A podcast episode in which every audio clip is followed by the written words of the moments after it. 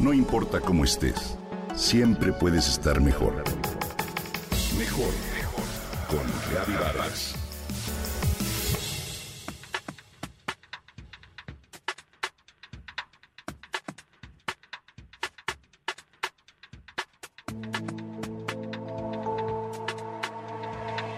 Hay quienes coleccionan separadores de libros o imanes en el refrigerador, monedas antiguas o estampillas. No sabemos por qué lo hacemos, pero tenemos una necesidad innata de conseguir cosas y guardarlas.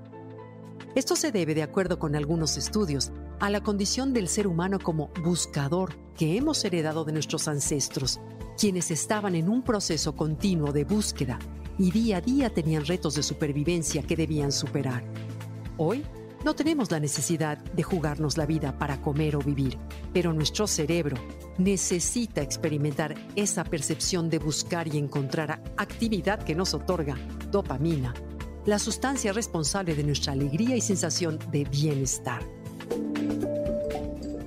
Para muchas de las personas, el valor de sus colecciones no es monetario sino emocional, ya que les permite revivir su niñez o conectarse a un periodo de su vida.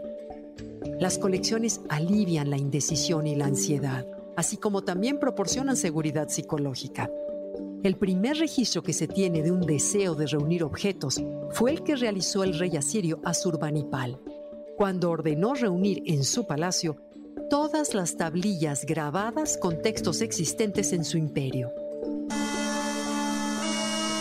Dos siglos después, Platón y Aristóteles reunieron colecciones de libros para mejorar sus enseñanzas. Pero fue hasta el siglo XVI cuando se amplió el ámbito del coleccionismo a todo tipo de objetos que fueran bellos y raros. Hoy en día, algunos temas de coleccionismo populares son libros, calendarios de bolsillo, cucharitas, postales, sellos, recortes de periódicos, cajas de fósforos, billetes, muñecas y demás figurillas, entre otros.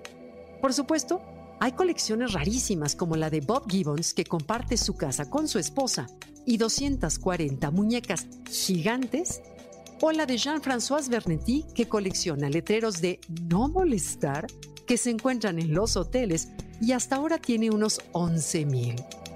También los famosos sucumben al placer que proporciona una colección. Por ejemplo, Angelina Jolie colecciona dagas, mismas que empezó a juntar cuando su mamá la llevó a comprar su primer cuchillo.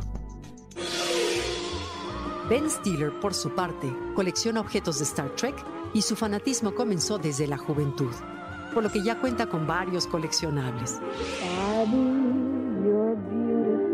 El intrépido protagonista de Piratas del Caribe, Johnny Depp, colecciona Barbies y dentro de su colección se encuentran algunas con cara conocida, como es el caso de la Barbie Beyoncé o de la actriz Lindsay Lohan.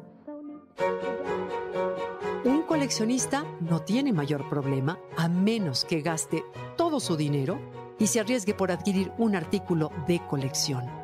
Sin embargo, existen casos en los que los colectores llegan a pagar auténticas fortunas por conseguir un solo objeto amado o algo exclusivo que complete ese cúmulo de cosas.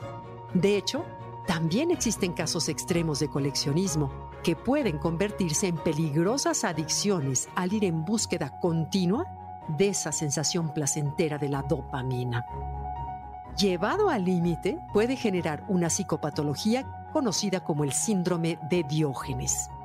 Esto significa tener una necesidad de acumular todo tipo de objetos, por inservibles que sean, de manera irracional y desordenada. De hecho, esto es el principal diferenciador entre un acumulador y un coleccionista. Este último es ordenado, es cuidadoso con todo aquello que adquiere. Como siempre, todos los extremos son malos, así que el equilibrio en la vida siempre nos llevará a vivir mejor.